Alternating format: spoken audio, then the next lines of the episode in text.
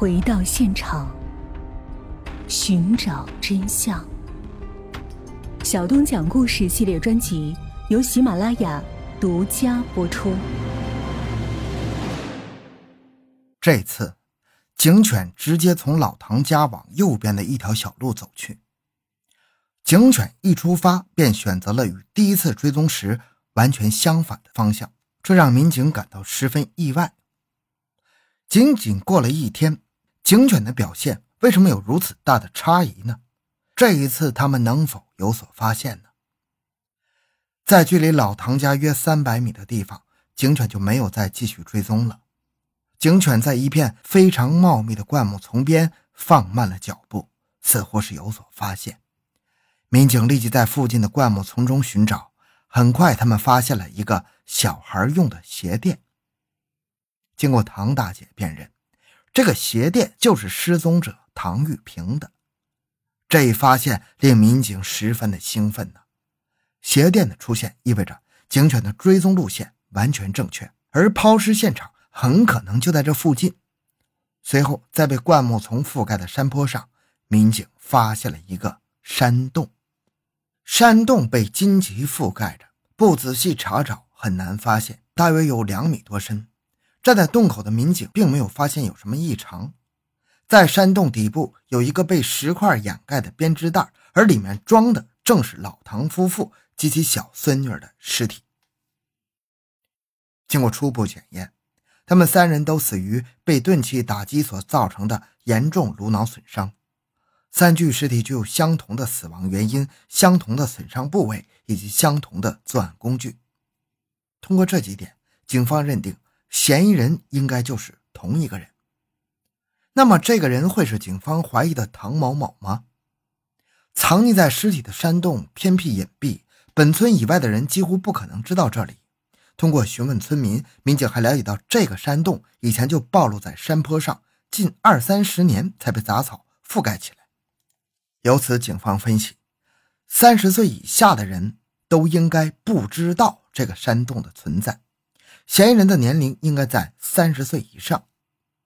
综合种种情况，唐某某的嫌疑更加不能排除了。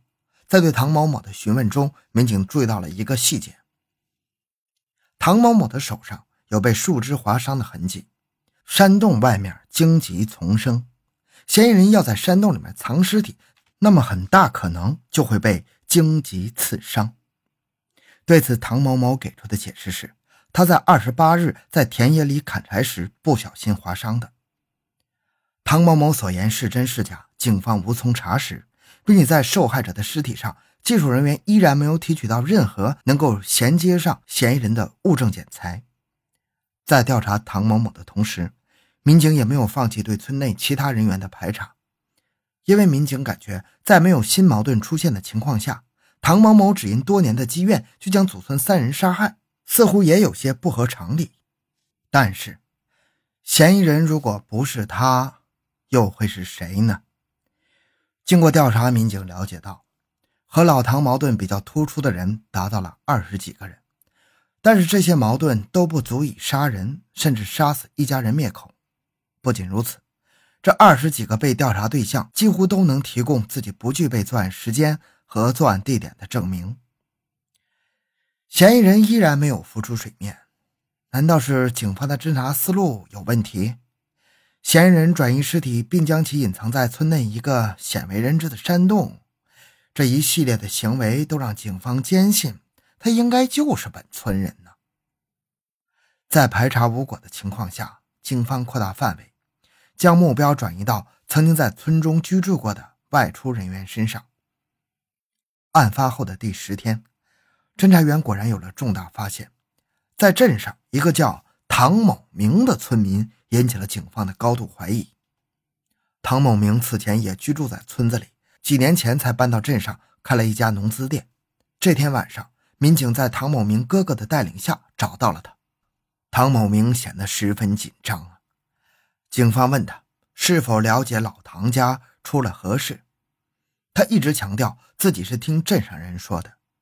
据了解，唐某明在老家出事之后，他有回到过村里，他明显。是在回避自己回过村子的事实。这一情况立刻引起了民警的警觉呀。唐某明对民警的问话一直持有抵触情绪，而且他似乎对民警的笔记显得格外关心。在警方做笔记的时候，他就立马走过去，靠得非常近。警方离开唐某明家后，接到指令，要求控制住他。警方于是就立即调回头，返回唐某明家。前后就不到一分多钟的时间，他家的房子已经大门紧锁，灯也关了。这么短的时间内，他不可能离开。于是警方立即去堵后门。果然没多久，唐某明从后门走了出来。守在角落里的民警立即上前，将其成功控制起来。在唐某明的摩托车和头盔上，警方发现了一些疑似血迹，而卧室里的一本日记则与案件有着千丝万缕的联系。经过审讯，唐某明交代了自己杀害老唐祖孙三人的犯罪行为。十月二十八日晚上七点多，唐某明来到老唐家。当时老唐正在陪小孙女看电视，进门后两人没说几句就争吵了出来。老唐将唐某明赶出了家门。当时老唐手里拿着一把镰刀，将唐某明追到了牛棚边。但是由于年老体迈，他追不上唐某明的步伐了。于是老唐就将手里的镰刀朝着唐某明扔了过去。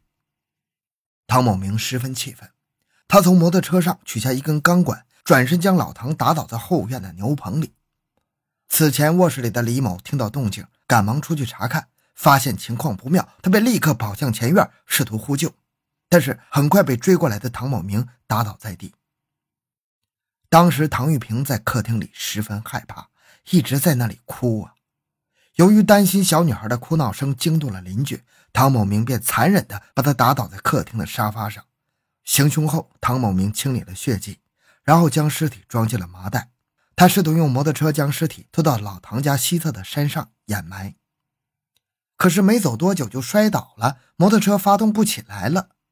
于是唐某明回忆起，在老唐家东侧不远处有一个非常隐蔽的山洞，于是他又拖着麻袋原路返回，将尸体藏进了洞里。作案后，唐某明每天都在关注警方的侦破进展，并将当天的心情记录在了日记里。在他的日记中。还有这样一句话：“我人生的首要目标，就是要让银井村与韭菜山的人去向我的父亲道歉。”那么，这起案件与唐某明的父亲有着怎样的联系呢？而受害者为什么偏偏是老唐呢？据村民反映，唐某明的父亲曾经被判过刑，原因就是因为老唐站出来指证其父亲打伤过人。尽管这已经是陈年往事，但是唐某明始终认为父亲是被冤枉的，而这一切是因为老唐的指证。此后，他与老唐一直矛盾不断。两千零八年，唐某明想把自己的农田改造成鱼塘，可当他买好了建材准备开工的时候，却被老唐拦了下来。建鱼塘拉建材要从老唐家的房子后面经过，老唐死活不准从这儿过路。一晃五六年过去了，鱼塘还是没修起来。唐某明心里越想越气，直到十月二十八日晚上，他的愤怒终于爆发了。唐某明自认为他的犯罪天衣无缝，以至于当民警对老唐的亲戚唐某某展开调查的时候，他还心存侥幸。